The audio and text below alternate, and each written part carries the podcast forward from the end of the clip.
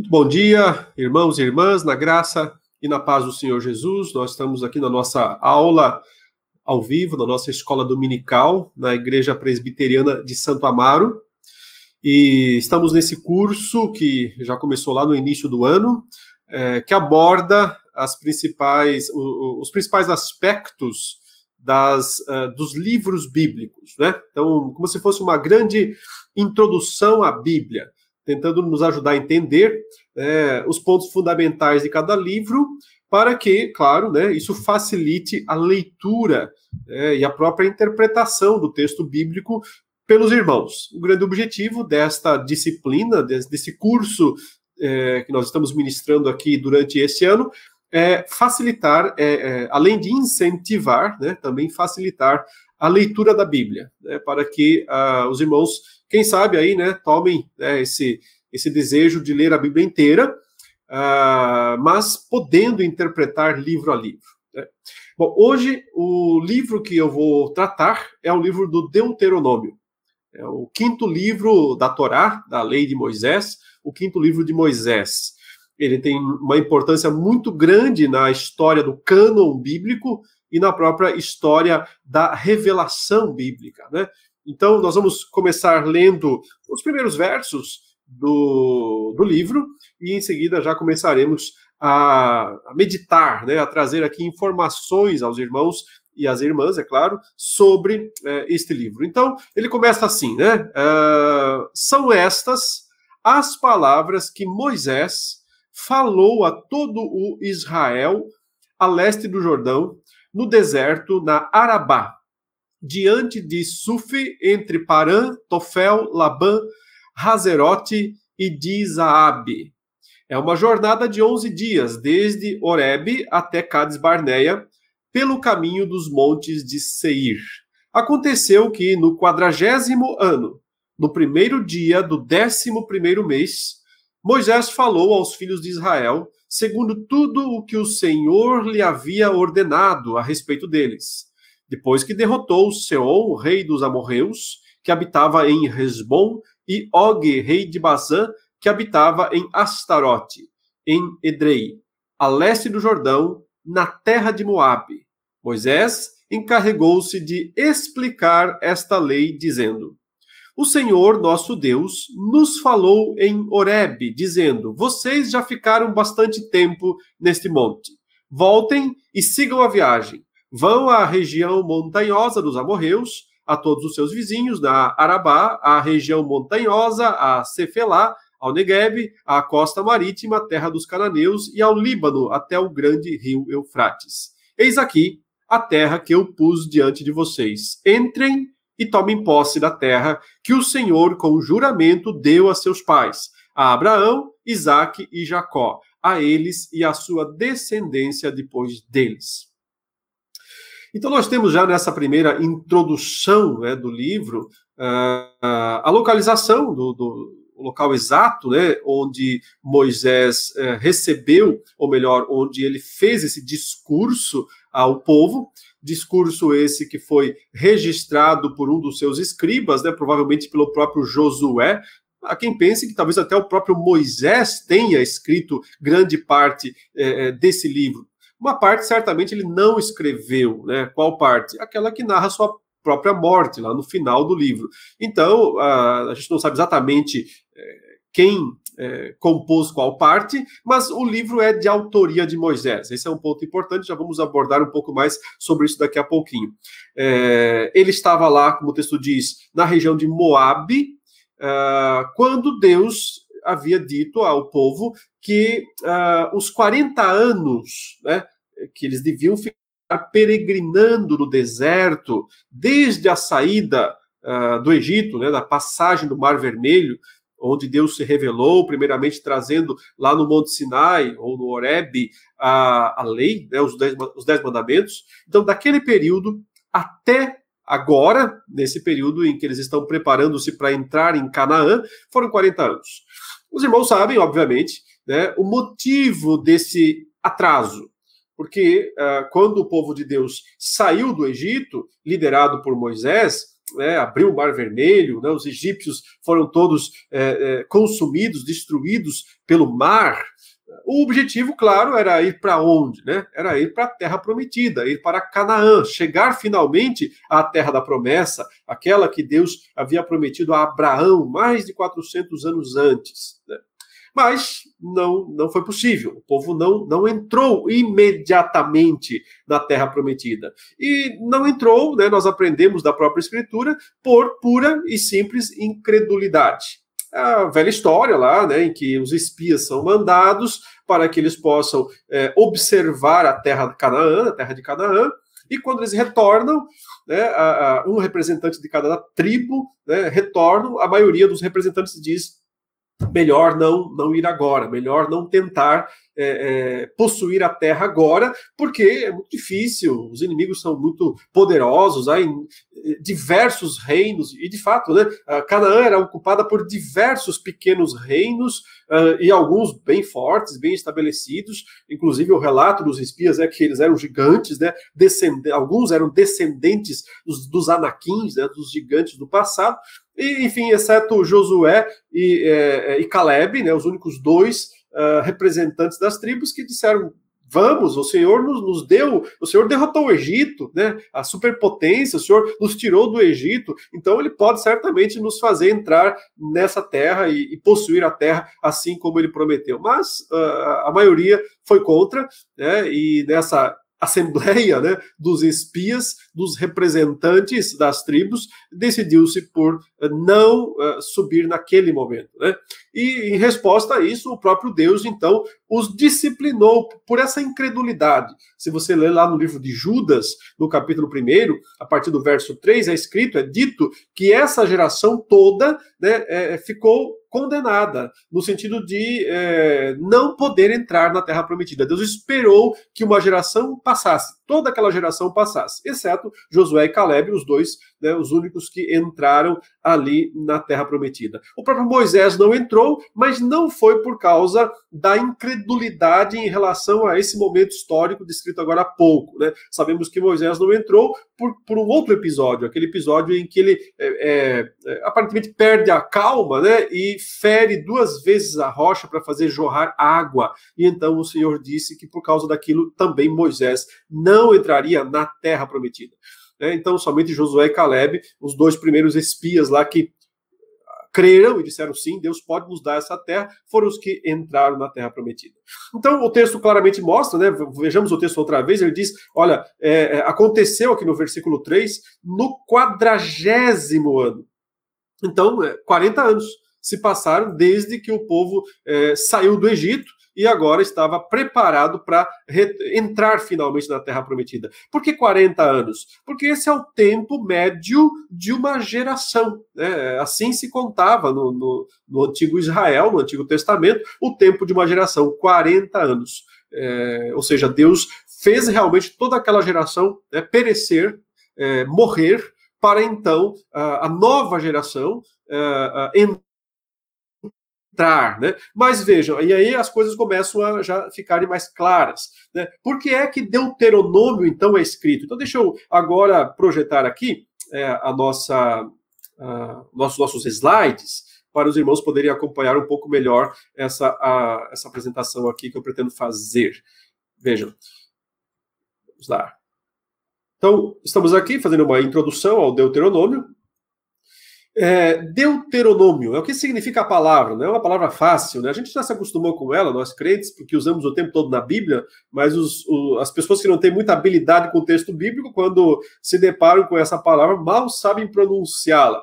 Mas é, é, claro, é uma palavra de outra língua, uma palavra estrangeira. E não é, não é uma palavra hebraica, é uma palavra grega, né? Porque uh, literalmente deutero, né? Em grego quer dizer segundo ou segunda, né? E nômio, aí fica fácil, né? Nomos lei. Então, deuteronômio literalmente significa segunda lei, a segunda lei.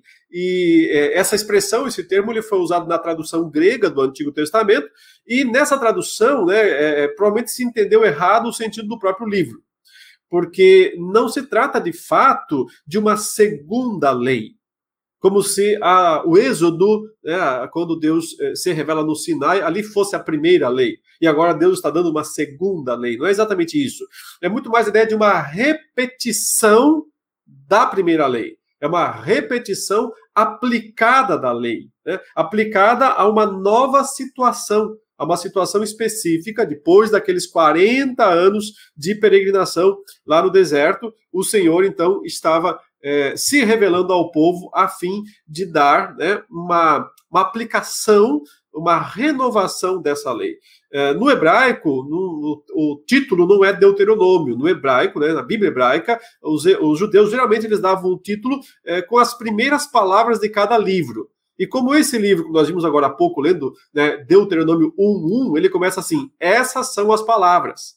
Então é exatamente esse título que aparece, né, que é o título dado lá em, na Bíblia hebraica. Essas são as palavras. As palavras de Moisés, mas também, acima de tudo, as palavras do próprio Deus. Né? Deus falando outra vez com o seu povo. Deus é, é, repetindo a sua lei. É interessante pensar nessa ideia de repetição, porque você sabe, deve imaginar, ou já ouviu falar sobre isso, que uh, um dos principais recursos didáticos do antigo Israel, né, do povo judeu, é justamente repetição. É, Compreende-se que pela repetição as pessoas aprendem. Isso é, é bem, bem, bem, moderno. A gente sabe que tudo, todo aprendizado né, depende de repetição, muita repetição. Quer aprender uma língua? Você tem que repetir, repetir, repetir, repetir. Senão você não aprende. Quer aprender bem o conteúdo? Tem que repeti-lo, assistir mais de uma vez, né? Senão você não aprende de uma vez só. Então, é, Deus agora né, está repetindo a sua lei ao seu povo. Então, não é uma segunda lei, é a repetição da lei. Essas são as palavras de Deus, são as mesmas palavras do passado, mas agora elas estão é, num novo contexto, numa nova situação. E que contexto é esse? Né? Que situação é essa? Então, é justamente a situação em que é, uma geração passou, uma geração é, é, acabou, 40 anos se passaram, uma nova geração está pronta para entrar finalmente e possuir a terra prometida. Né? Então, precisa repetir a lei precisa repetir né, a aliança com o povo, com atenção especial aos filhos. Por isso que Deuteronômio tem tanta, né, é, tanto destaque a ensinar os filhos. Claro, porque se não há essa transmissão né, da palavra de Deus à nova geração, obviamente se perde aquilo que foi tão uh, duramente conquistado né, uh, lá no passado. Sobre autoria e data, não vou perder muito tempo com isso, né? embora não seja uma perda de tempo, mas é, por uma razão muito simples. Né? É, uma pessoa que é crente, que crê na, na Escritura como a palavra de Deus, que crê na Bíblia como revelação de Deus, inspirada, infalível, né, inerrante, essa pessoa não tem razão, motivo algum, para não crer que tenha sido Moisés, o autor do, do, do, Deuteronômio e de todo o Pentateuco, né? mas especialmente aqui, nosso assunto é Deuteronômio. Mesmo que ele tenha usado algum escriba para ajudar no registro, isso é, é, é, normal, né? O apóstolo Paulo escreveu poucas cartas, provavelmente, né? É, com o seu próprio punho. Ele costumava, pelo que ele próprio fala em alguns momentos, assinar a carta com, com o seu próprio punho, mas ele ditava a carta para algum escriba. Então, a, a prática de usar um escriba, um secretário, alguém que é, é, registrava as palavras é, da, do autor era bastante comum na antiguidade. Então, é muito provável que Moisés tenha utilizado um escriba, talvez o próprio Josué, isso já nos explica então, né, exatamente também aquela parte complicada, que é a morte, né? Moisés não poderia narrar, escrever a sua própria morte, provavelmente então Josué ou algum outro escriba, mas por que Josué? Porque ele era o grande secretário de Moisés, ele era o cara que estava mais perto ali de Moisés, faz sentido pensar que tenha sido ele, né, o escriba, o responsável pelo registro. E, é, e por que eu digo isso? Todo crente verdadeiro, toda pessoa que crê na palavra de Deus, né, como inspirada, infalível, inerrante, não tem razão para crer é, diferente disso. Porque a gente tem visto nos últimos séculos né, um, um, um descrédito generalizado nos estudos, nos estudos teológicos a respeito disso. Hoje, né, nos estudos teológicos no mundo inteiro, a maior parte dos estudos não crê que tenha sido Moisés. Há inúmeras teorias, e no Brasil isso é muito popular também, está em faculdades de teologia de norte a sul né, do país. Eu, eu, eu até desafio né, alguém a encontrar ainda uma faculdade de teologia, estou falando faculdade, né? Seminários ainda, a maioria, a maioria dos seminários, não, alguns seminários uh, ainda ensinam isso. Por exemplo, o seminário que eu me formei, o seminário JMC, o, onde eu ministro, dou aula, uh, o Centro de Pós-Graduação Andrew Jumper, né? Claro, nós a, assumimos isso. Foi Moisés o autor do Pentateuco, porque assim diz a palavra, a Escritura diz isso. Nós aceitamos isso porque nós cremos na palavra de Deus. Mas, infelizmente, hoje, né, teologia não, não é associada à fé em grande parte dos estudos. Então, muitas pessoas que vão estudar teologia em seminários por aí, em faculdades teológicas por aí, têm que saber disso.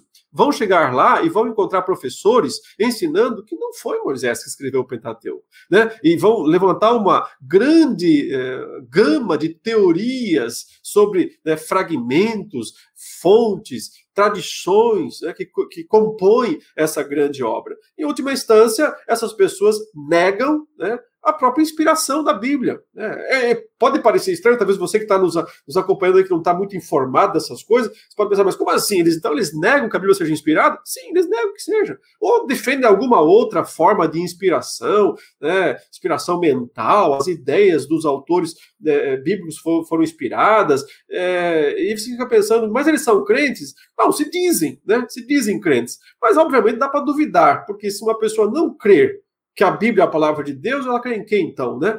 No fundo, ela só crê em si mesma, só crê nas suas próprias opiniões e teorias sobre a palavra de Deus. Talvez eu esteja aqui, né, meio que chutando o pau da barraca, como se diz popularmente por aí, mas, é, sabe, tem que ser franco, tem que ser direto, tem que ser sincero. Se uma pessoa se diz teólogo, se diz pastor, se diz pregador, e não crê que a Bíblia é a palavra de Deus, não crê que, eh, que o que Jesus disse sobre o Pentateuco é verdade, porque eu coloco os textos aqui, olha, Jesus, Mateus 19, 7 e 8, Marcos 7, 10, ele diz Moisés. Moisés, como está escrito na lei de Moisés. Como escreveu Moisés. Ou seja, se você nega que o que Jesus disse a respeito do Deuteronômio, eu, eu, peguei aqui só as duas passagens que falam especificamente de texto do Deuteronômio, né? Mateus 19, 7 a 8, Marcos 7 a 10. Jesus disse, foi Moisés. Então, se você está negando que foi Moisés, você está negando que Jesus falou a verdade. Jesus mentiu, então. Percebe? Se Jesus mentiu, acabou tudo. Acabou o cristianismo, acabou a fé. Vai fazer outra coisa da vida. Eu chamo isso de teologia, né? Tiro no pé. É o famoso tiro no pé. A pessoa está lá fazendo grandes elucubrações teológicas, né? achando que está que é o máximo que ela está fazendo, está dando um tiro no próprio pé, está destruindo a própria fé, certo? Então, nós temos razões suficientes para crer que foi sim Moisés que escreveu o Pentateuco, e eu coloco aqui o testemunho final. Jesus disse que foi. Ele disse que foi. Se ele disse que foi, devia bastar para quem se diz cristão. Bom, por isso eu não vou nem perder muito tempo defendendo isso, porque para mim a palavra de Cristo é final. Se ele disse que foi, é porque foi. Né? Ah, mas em que período? Em que data nós podemos dizer que Moisés é, é, escreveu, então, né, é, é trouxe essa revelação, essas palavras uh, para o povo de Deus. Então, é, é, difícil datar exatamente, porque existe um debate enorme, mesmo entre os conservadores, sobre o período exato, né? Mas ele diz que, é na, que foi naquele período, do final dos 40 anos, em que estava se preparando para entrar, o povo estava se preparando para entrar em Canaã. E, e, estavam lá nas planícies de Moabe, né, a morte de Moisés se aproximava, não ia demorar muito, e uh, a conquista da terra por Josué que assumir o lugar de Moisés né, como general do povo para levar o, o exército de Israel para a Canaã estava para acontecer. Então, a data, a, a, o mínimo e o máximo, né, podemos dizer, entre os séculos 13 e 15 antes de Cristo, né, entre os anos 1300 né, e quase 1600 aí antes de Cristo, 1500 antes de Cristo. Então, nesse período, não há necessidade, me parece aqui, de tentar dizer a data exata, é, em qualquer momento desse período aí aconteceu a conquista da terra de Canaã, né? E, portanto, um pouco antes desse momento da conquista, foi quando o Senhor uh, revelou essas palavras a Moisés, trouxe a Moisés a, a, a repetição aplicada da lei para Israel. Agora sim, quais os objetivos, né? Então aqui nós entramos já é, na teologia do livro, para tentar entender o livro como um todo. Então o grande objetivo é relembrar e aplicar a lei ao povo após os 40 anos do deserto, quando o povo né, se preparava para, através de Josué, conquistar a terra. Deus está, portanto, dando ao povo, nesse momento, né, a, a, sua lei outra vez, relembrando, rememorando, trazendo a lei, é, esmiuçando vários aspectos, aplicando a lei ao povo de Deus depois desses 40 anos. Então, é, é, um momento de grande importância, porque mostra, primeiro, que a lei continua valendo, mas também mostra que ela tem né, uma aplicação prática na vida das pessoas. Então, o que Deus faz? Ele relembra a sua aliança e faz uma renovação dessa aliança com o seu povo lá nas planícies de Moabe, antes do povo entrar na terra da promessa. Nesse sentido, né, é, Deuteronômio tem sido visto por vários autores, é, eu acho interessante essa, essa ideia, né, como um tratado pactual. Ou seja, Deus vem para renovar a sua aliança com essa nova geração, né, a antiga morreu, os 40 anos passaram, essa nova geração que precisa entrar em Canaã, que precisa conquistar a terra, e não é só conquistar a terra, eles têm que, eles têm que viver em Canaã do modo correto. E para isso eles precisam da lei outra vez né, aplicada, explicada é, no contexto em que eles se encontram. Mas, acima de tudo, o Deuteronômio parece mesmo um tratado pactual, ou seja, é, um pacto que está sendo estabelecido, ou reestabelecido, ou renovado, porque esse pacto já tinha sido feito lá no Sinai 40 anos antes.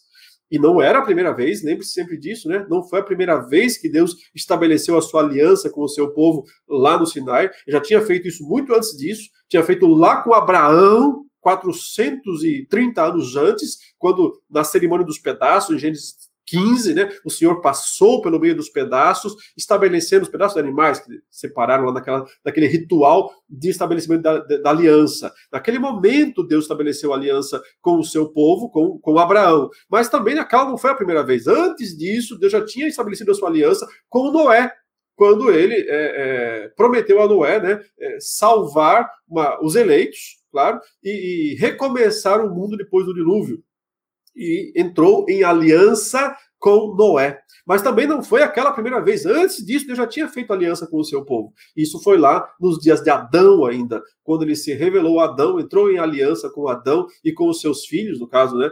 Um dos filhos, é, em princípio Abel, e depois o que o substituiu, Sete, e continuou a sua aliança. Então, aliança é um assunto importantíssimo na Escritura. Né? E nesse aspecto, perceba que a lei ela entra como um elemento da aliança. Um elemento da aliança. Porque é o argumento de Paulo lá em Gálatas, lá no capítulo, eh, nos capítulos 3 e 4 de Gálatas, quando ele vai abordando, né, falando de Abraão, falando da, da renovação da aliança, ele diz algo muito interessante, ele diz, a lei veio 430 anos depois de Deus ter estabelecido a aliança com Abraão. E, portanto, a lei que veio tanto tempo depois, mais de quatro séculos depois, ela não pode revogar a aliança anteriormente estabelecida. Né? Então, o que é a lei? Né? A lei ela é um elemento do pacto, um elemento da aliança. A lei entra como um aspecto fundamental, especial, espetacular né, da aliança, do pacto de Deus. Então, Deuteronômio é um tratado pactual. E a lei está aqui a serviço do pacto.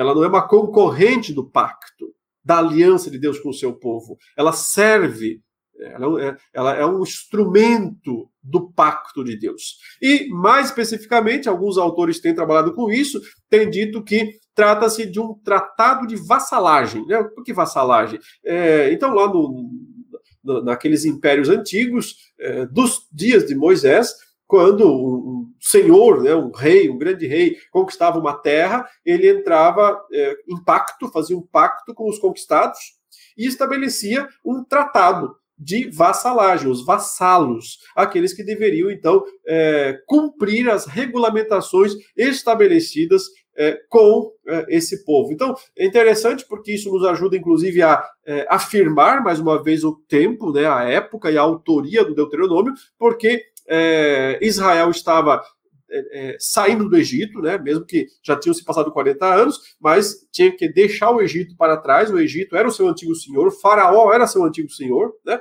e agora Israel é, tinha que viver sob um novo senhor, sob um, um, um, um novo soberano. E esse não era um homem, não era um rei, era o próprio Deus. Por isso, é o momento do estabelecimento da teocracia. A teocracia israelita vai ser plenamente inaugurada quando o povo entra em Canaã né, e o Senhor passa a governar sobre eles e ser o Senhor deles em todos os sentidos, na terra. Né? É, já era, claro, enquanto estava guiando pelo deserto, mas sem terra. O povo não tinha terra ainda. Agora sim, eles vão ter a terra, o local onde a teocracia Tel é Deus, cracia, né? Governo, então o governo de Deus é o contrário de democracia, né? Democracia não é o governo do demo, né? É, demo é povo, então democracia né? é o povo que governa. É uma ilusão, né? A gente sabe muito bem que é uma ilusão pensar que é o povo que governa, mas é o que se diz. É, teocracia, Deus é quem governa. É, a teocracia de Israel se estabelece a partir desse tratado de vassalagem. Deus dizendo: Eu sou o Deus de vocês e vocês são o meu povo. Cumpram isso, sigam esses preceitos. E aqui, então, o Deuteronômio é basicamente isso. É, alguns autores mostram que naqueles tratados de vassalagem antigos, nós tínhamos basicamente a mesma estrutura que se vê em Deuteronômio. Eu já vou fazer essa comparação aqui. Então, sempre tem um preâmbulo, né? Essas são as palavras, né? introduzindo o, o, o assunto do, uh, do tratado, depois vem um prólogo histórico, né, um antecedente histórico, isto é, eventos que levaram à formação e base daquele tratado, depois vem estipulações gerais, ou seja, declaração de substância concernente ao relacionamento futuro que, primeiro, está intimamente ligado ao antecedente histórico e, segundo, sumariza o propósito de estipulações específicas. Então, é, nesse momento, Deus está falando: olha, eu fiz isso, isso, isso, isso, né? E, na verdade, isso aqui seria aquele suzerano, aquele soberano, aquele rei antigo ele vai dizer: olha, eu fiz isso, eu conquistei vocês, vocês agora foram derrotados, tal, tal, tal, e agora vocês terão que fazer o seguinte: viver assim, assim, assim, pagar os tributos, cumprir as minhas regulamentações, né? São as estipulações aí gerais. E depois vem estipulações específicas. E, e é tantos por cento, e é tanto o que vocês têm que fazer, vocês podem ter tanto isso de exército, é como se fosse um rei realmente, né, dando aquelas é, regulamentações ao povo conquistado. É, nesse momento também se invocava testemunho divino, daquele, claro, eram, eram, eram politeístas, né, eram pagãos, então várias deidades eram invocadas como testemunhas do tratado, e finalmente né, a, a, evocação de bênçãos e maldições.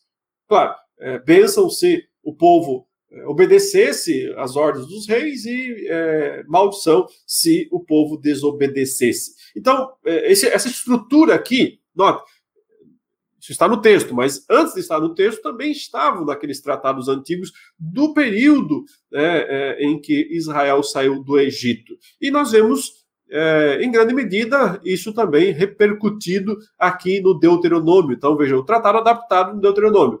O preâmbulo está ali, né, da, capítulo 1, versos 1 a 5, essas são as palavras que Moisés dirigiu a Israel.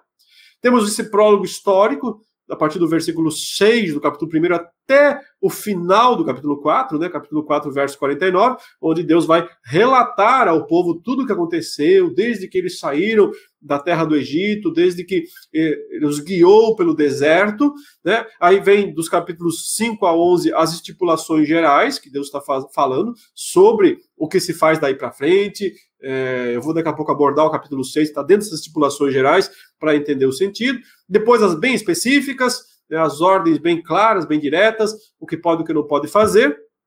Os, é, aqui está invertido, né? Em geral, lá nos tratados de vassalagem, tinha antes as testemunhas, né, os deuses, e depois as, as bênçãos e maldições. Aqui nós temos primeiro as bênçãos e maldições, nos capítulos 27 e 28, e depois as testemunhas. É, são o próprio povo, é o próprio Deus. Ele chama também a criação como testemunha contra o povo. Então, percebe-se que há, há, bastante, de fato, similaridade entre aqueles tratados antigos de vassalagem e esse tratado que o Deuteronômio é para o povo. E, mais uma vez, né, é, qual o sentido disso? Qual é a razão disso? Isso, primeiro, nos mostra que o Deuteronômio é muito antigo mesmo, né, não é uma coisa lá do quinto, sexto século, é, como em geral né, os é, críticos, é, os adeptos da, teo, da, teoria liberal, da teoria crítica, insistem. Alguns jogam até para depois do exílio, né, o Deuteronômio. É, nós estamos sustentando que ele é lá dos séculos, é, entre os séculos 13, pelo menos, e 15 antes de Cristo. É, porque esses é, tratados de vassalagem já, existiam lá naquele período e eles uh, uh, parecem realmente ter sido uh, a, né, um exemplo usado em Deuteronômio. Alguém pode perguntar, ah, mas é, não é estranho o texto bíblico, né? Estar, não pode ser o contrário? Pode, pode também ser o contrário, que o texto bíblico já existiu antes e depois esses tratados depois é, foram então é, também cópias. É, não se sabe, também não é tão importante, e não é complicado também dizer que em alguns pontos, né, o texto bíblico ele seguiu o padrão das outras literaturas já existentes tem problema. O apóstolo Paulo, quando ele começou a escrever cartas para os crentes de Roma, de Corinto, de Éfeso, de Colossos, etc., ele não criou um novo modelo né, é, literário de escrita chamada epístola. Né? Ele apenas adaptou um modelo que já era corrente, que já se praticava naqueles dias, e, sob inspiração divina, registrou é, a, a, palavra de Deus. Então, é, não vejo nenhum problema se é, o Deuteronômio foi também, né, de certa forma, adaptado na sua estrutura, né, com esses outros tratados de vassalagem, e isso nos ajuda, nos ajuda a entender né, que Deus de fato estava dizendo: agora eu sou, eu serei o rei de vocês, né? E aqui estão as minhas estipulações, aqui estão é, as minhas exigências, apontando, obviamente, né, para essa soberania de Deus sobre o povo. Rapidamente, porque isso aqui me tomaria muito tempo, eu quero só mostrar aos irmãos o que pode ser um, é, uma, é, um, um sumário do livro como um todo. Vou abrir aqui um outro arquivo Vamos lá. Então, esse arquivo aqui. Uh, aqui está o que pode ser uma divisão do livro inteiro, dividido em seis partes. Então, nós temos aqui a primeira parte, é, os cinco primeiros versículos, né, introdução ao Deuteronômio. Depois, nós temos, a partir do verso 6 até o, praticamente o final do capítulo 4, o discurso de Moisés que é um prólogo histórico. Né? Veja que ele vai fazer aqui falando sobre é, a experiência de Deus na história, reminiscências de Oreb, de Cades Barneia, do Monte Seir, de Moab e Amon, de Resbom, de Bazã. Foi relatando tudo que Deus já fez, né? as experiências que o povo teve no passado, né? o assentamento na terra leste do Jordão, a petição de Moisés e a recusa, e aí um chamado a obediência à lei de Deus, aí no capítulo 4, dos versos 1 a 40, falando da lei como fundamento da nação, a lei a natureza de Deus, a lei o julgamento, a lei e o Deus da história. E uma nota, ainda nessa divisão, sobre as cidades de refúgio, aí nos capítulos 4, é, 41 a 43. Depois, a terceira parte, o discurso de Moisés sobre a lei. Essa é a parte maior do livro, vai do verso 44 do capítulo 4 até o capítulo 26, verso 19. Então tem aí uma introdução à declaração da lei, aí os mandamentos básicos, exposição e exortação, chamada à obediência, relembra o decálogo, os dez mandamentos, né, que aparecem em Êxodo 20 e são repetidos aqui em Deuteronômio 5, de 6 a 21, o destaque para Moisés como mediador de Deus e do povo lá em Horebe. O principal dos mandamentos, amar a Deus, já vou falar mais sobre isso. É, instruções com respeito à terra prometida, a política de guerra de Israel, o deserto e a terra prometida, a obstinação de Israel, as tábuas da lei e a arca, os requerimentos de Deus a Israel, a bênção e a maldição, e aí uma legislação específica, regulamentos relativos ao santuário, é, o perigo da idolatria, legislação concernente a várias práticas religiosas, o ano da remissão e a lei referente às primícias, principais festas e indicação de oficiais e juízes, reis relativas ao sacrifício, transgressão da aliança, tribunal central e reinado, leis relativas aos levitas, práticas estranhas e profecias, é, uh, cidades de refúgio, procedimento legal, conduta de guerra, leis relacionadas ao assassinato, guerra e negócio de família. Nós estamos no capítulo 21, né? Isso aqui é um, um sumário, né? Um, um, resumo de tudo que o livro trata. Aqui temos miscelânea de leis e regulação do comportamento sexual, miscelânea de reis, leis até no capítulo 25, né? São três miscelâneas inteiras de lei. É, o cumprimento cerimonial da lei, conclusão da declaração da lei. Aí nós temos o discurso de Moisés, que é o quarto, a quarta divisão do livro, lá nos capítulos 27 até o início do 29, é, as bênçãos e as maldições. Né? Primeiramente, então, aqui, outra vez, mandamento da renovação da aliança, a escrita da lei e a oferta de sacrifícios, bênçãos e maldições na renovação da aliança, especificamente as bênçãos e maldições pronunciadas em Moabe, então, capítulo 28, de 1 a 14, as bênçãos, e 28, de 15 a 68, as maldições. Sempre tem visto que há mais maldições né, do que bênçãos, é, em caso de não cumprimento do pacto, né, em caso do povo de Deus não cumprir o pacto. O discurso de Moisés, desafio concluinte, aí ele apela para lealdade e aliança, chama para decisão, né, vida e bênção, ou morte e maldição. E finalmente chegamos ao sexto, a sexta divisão do livro, a continuidade da aliança de Moisés a Josué. Né, começa a aparecer mais o papel de Josué, que é quem de fato vai é, levar adiante né, o pacto uh, para a, o estabelecimento da teocracia, a dispensação da lei e a indicação de Josué, o cântico de Moisés, iminência da morte de Moisés, a bênção de Moisés e termina com a morte de Moisés e liderança de Josué e, por fim, a conclusão. Né? Esse sumário faz parte desse comentário aqui em português da nossa editora Cultura Cristã, do Peter Craig, é, Deuteronômio, está lá das páginas 66 a 68. Se alguém quiser dar mais uma olhada, esse é um, um, bom, um interessante é, comentário que nós temos é, do livro do Deuteronômio. Voltando agora ao nosso uh, slide aqui, deixa eu voltar onde eu estava. O assunto de destaque do livro que eu gostaria de é, tratar aqui, né? Então, o Deuteronômio, assim como outras partes da, da Bíblia, ele destaca para nós que a lei, na verdade, não é algo árido, né? algo legalista, maçante, uh, como muitas vezes as pessoas pensam. Né? A lei, como nós temos dito aqui, é um aspecto do pacto. O pacto é basicamente o pacto da graça. Então, observem, desde que Deus eh, veio falar com o homem no jardim do Éden, no capítulo 3 de Gênesis, nós temos o início do chamado pacto da graça. Porque salvação não foi mais pelos méritos, né? pela obediência, é, nunca foi, né? Pela, porque, no caso, mesmo antes da, da, da, queda, mesmo antes, nós não podemos dizer que a, que a salvação era pelas obras. Porque, na verdade, Adão estava salvo, né? Adão não estava perdido tentando ser salvo. Ele estava, de, como filho de Deus, com toda a, a, a, condição de continuar vivendo sua vida de obediência e de perfeição. Então, o que ele faz é que ele cai desse estado, ele cai do estado de obediência e se torna um pecador corrompido, corrupto. Então, a necessidade da, do fator graça redentiva. Eu, inclusive, entendo que há graça antes da queda também.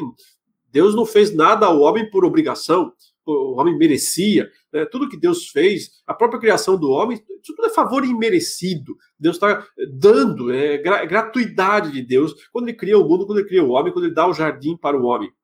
É, agora, o que não havia antes da queda é o que a gente pode chamar de misericórdia. Porque lembra sempre a distinção entre graça e misericórdia, né? A graça a gente diz que é Deus nos dar algo que nós não merecemos. Então podemos dizer que antes da queda, sim, Adão recebeu muita coisa que ele não merecia.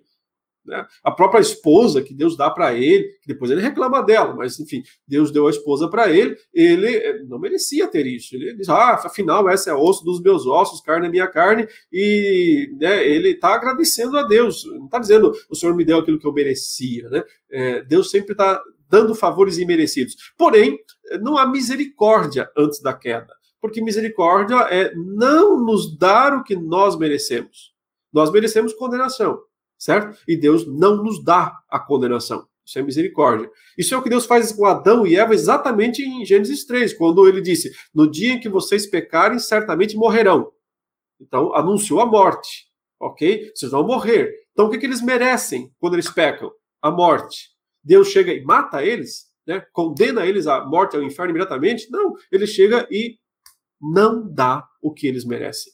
Então, misericórdia está em ação aí. E mostra sua misericórdia eletiva, inclusive, né? ao poupar é, a descendência prometida né, da sua própria ira.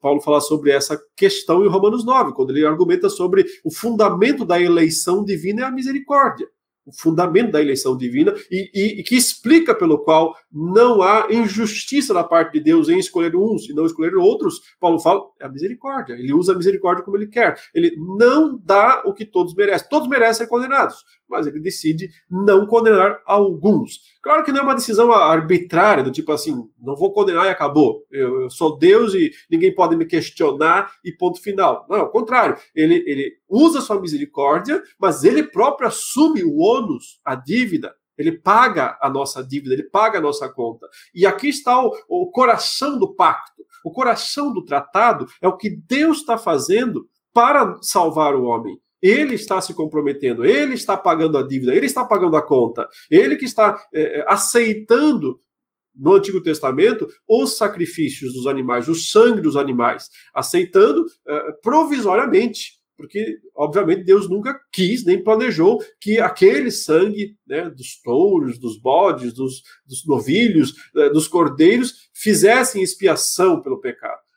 Deus sempre previu, estabeleceu que um dia o verdadeiro Cordeiro de Deus viria para ele sim expiar os nossos pecados, pagar pelos nossos pecados. Então, no coração do pacto está graça e misericórdia. Deus nos dando, né, por um lado, o que nós não merecemos, que é a salvação, e não nos dando aquilo que nós merecemos, que é a condenação. Então, a lei, ela não é algo que vem para dizer, se vocês é, cumprirem isso e ponto final, vocês serão salvos. Vocês serão salvos pela lei. A lei é um aspecto do pacto um aspecto da aliança da graça. Sim, ela será usada para a condenação dos pecadores, aqueles que não se arrependerem e não crerem na salvação providenciada pactualmente pelo próprio Deus. Então, a lei, que é um, um elemento do pacto, servirá, sim, de é, instrumento de condenação desses. Mas não serve de instrumento de condenação para nós, porque ela já foi satisfeita por Cristo, né, tanto em sua vida de obediência, quanto em sua vida, é, na oferta da sua morte, como pagamento pelos nossos pecados.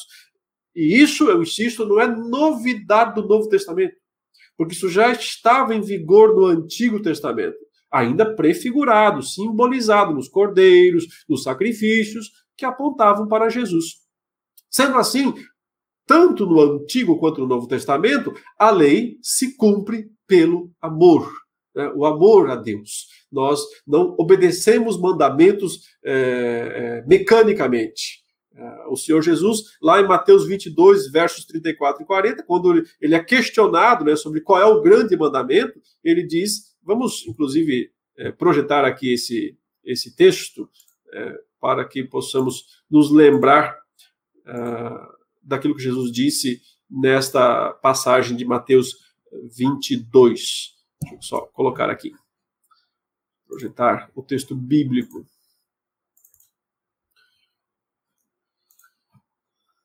Vamos lá em Mateus 22. Está bem lá no final do, do texto, né? Uh, entretanto, os fariseus, sabendo que Jesus havia silenciado os saduceus, reuniram-se em conselho e um deles, intérprete da lei, querendo pôr Jesus à prova, perguntou-lhe: Mestre, qual é o grande mandamento da lei? Uh, como se eles estavam querendo, provavelmente, dizer que Jesus destacasse um mandamento, né, para que eles pudessem, de alguma forma, acusá-lo de estar sendo parcial em relação à lei, seletivo em relação à lei.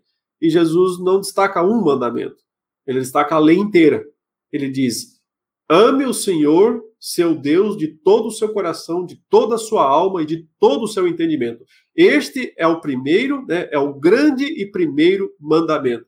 É, é, mas não é o primeiro mandamento explicitamente que dizia lá: não terás outros deuses dentro de mim. Esse é o primeiro mandamento que aparece no Decálogo, na lei de Moisés. Uh, mas o que Jesus faz aqui é resumir a primeira tábua inteira da lei. Né? Toda a primeira tábua da lei que se resume nisso: amar o Senhor, seu Deus, de todo o seu coração, de toda a sua alma de todo o seu entendimento. E o segundo resume a segunda tábua da lei inteira. É semelhante a este e diz: ame o seu próximo como você ama a si mesmo. Desses dois mandamentos, ou seja, são as duas tábuas da lei numa coisa só.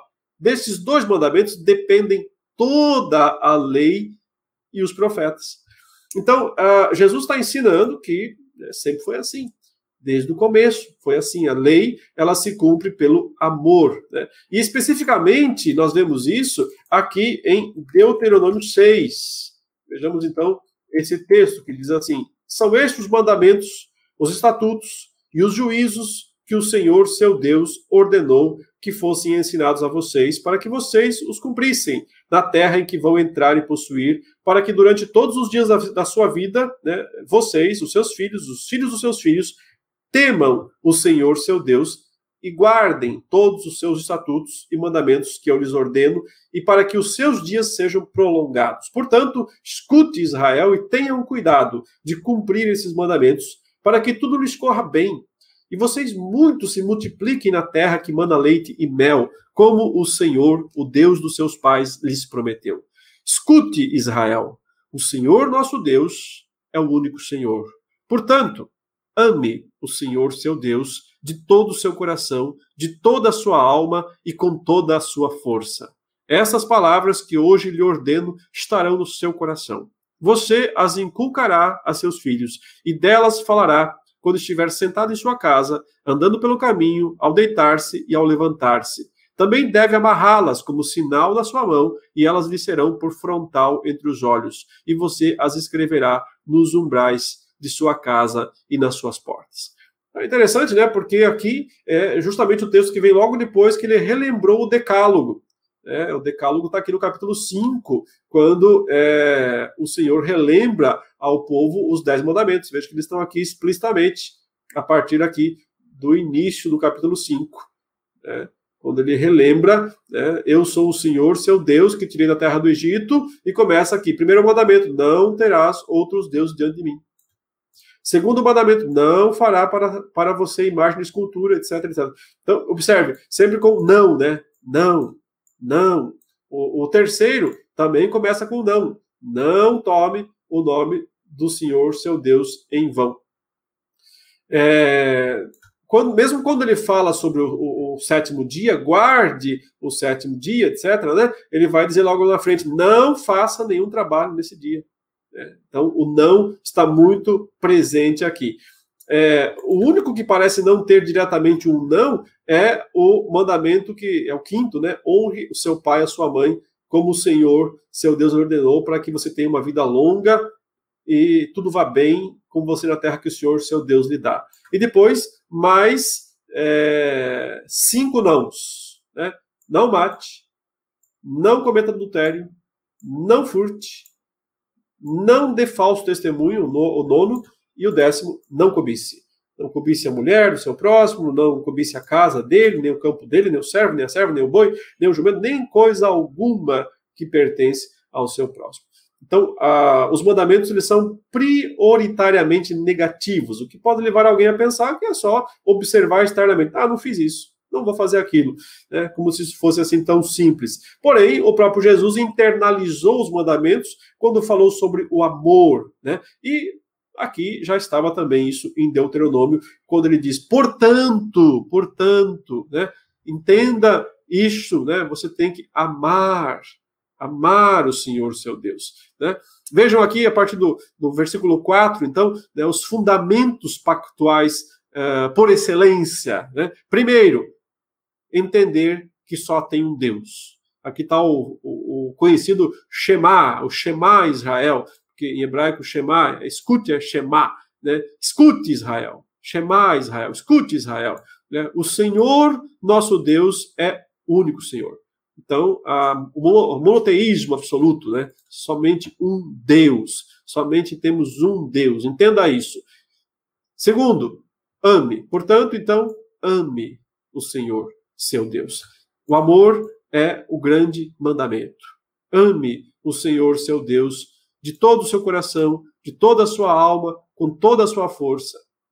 É, essas palavras que hoje lhe ordeno estarão não só na sua mente, né, mas no seu coração. O amor à lei, o amor à palavra, o amor à revelação divina.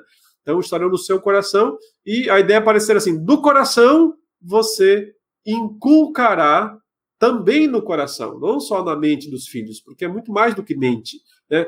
Não adianta passar do seu coração para a mente dos seus filhos. É, só a mente, só um conhecimento formal. Tem que passar do coração, do seu coração para o coração deles, né? de coração para coração. É, você as inculcará a seus filhos e delas falará quando estiver sentado em sua casa, andando pelo caminho, ao deitar-se, ao levantar-se. Então, a necessidade de transmitir o amor verdadeiro a Deus às próximas gerações. É desse modo né, que o pacto se renova, que o pacto continua e não se torna meramente uma coisa né, artificial, formal. Né.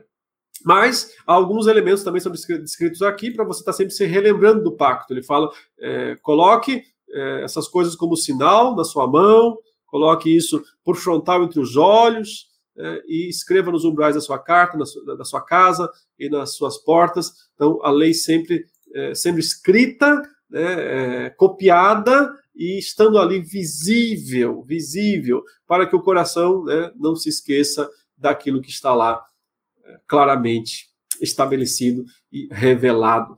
Então, queridos, esse é um resumo do Deuteronômio, né? É um, resumindo, Moisés recebeu essa revelação de Deus e a transmitiu ao povo para finalizar aquele período de 40 anos no deserto, para entrar em Canaã e para ter o pacto renovado, saber o que fazer na terra prometida, né? guardar os mandamentos, acima de tudo, vivendo o amor a Deus dentro do grande relacionamento pactual, né? onde Deus providencia a salvação do seu povo e o seu povo é, corresponde a Deus, é, glorificando a Ele através de todas as coisas da vida. Por isso que tem tanta coisa minuciosa em Deuteronômio, né? Tanta minúcia, tanta, como já tinha em Levíticos também. Né? Por quê? Porque é para o povo de Deus glorificar ao Senhor em todas as esferas da sua vida, tendo como fundamento né, o amor ao seu Deus.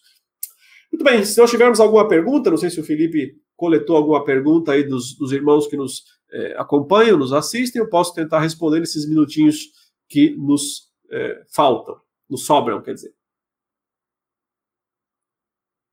Então aqui está é, falando sobre, é, embora Arão e Miriam não estejam, o Ivan, né, não estejam entre a geração perversa, eles não entraram na terra. O senhor já pensou do porquê não entraram? Uh, então, porque na verdade, aparentemente, eles também não defenderam né, a, a entrada naquele momento e fizeram parte da geração inteira que deveria é, morrer. É, não quer dizer que toda aquela geração, cada pessoa sem exceção, fosse incrédula, mas ela ficou simbolizada como uma geração incrédula. E Deus quis que apenas dois, só os dois que foram lá e, e realmente é, é né, assumiram que Deus podia dar Canaã para eles, é que entraram.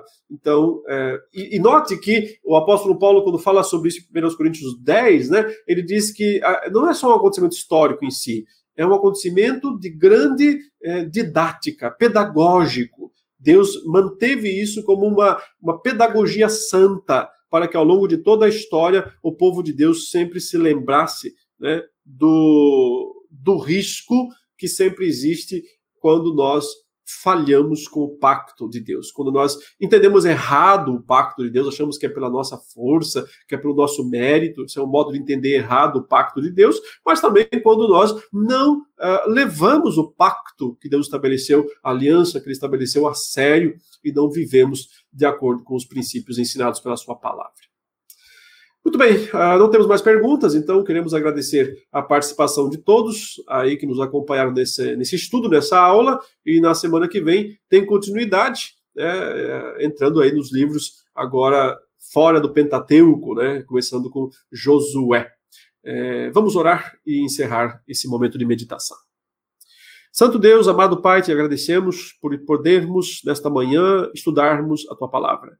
Permita, Senhor, que a tua lei, tua palavra, esteja de fato em nossos corações.